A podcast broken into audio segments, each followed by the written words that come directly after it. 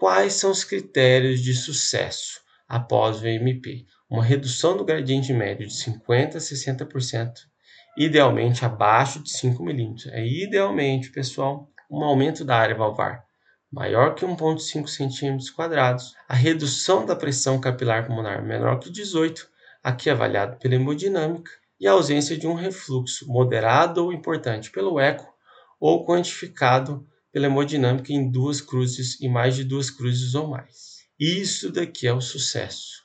Mostrando um caso para vocês através do eco. Olha que interessante. Uma estenose mitral, eco transesofágico, átrio esquerdo, ventrículo esquerdo, estenose mitral grave.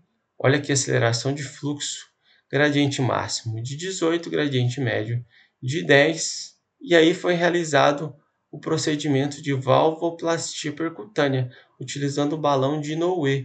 Olha aqui o eco tridimensional, pessoal. Aqui eu estou olhando do átrio para o ventrículo, o balão insuflando após o procedimento.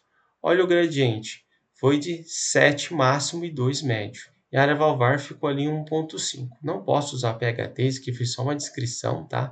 Mas olha que interessante, caiu bastante o gradiente médio. Ali vocês viram, pessoal, isso cai em prova. Um dos métodos de quantificação da área valvar chama Pressure Half Time, que é a avaliação do tempo de meia pressão, ou seja, quanto tempo o átrio demora para equalizar a pressão até, o, até a sua pressão média em relação à máxima após um procedimento aqui no PHT.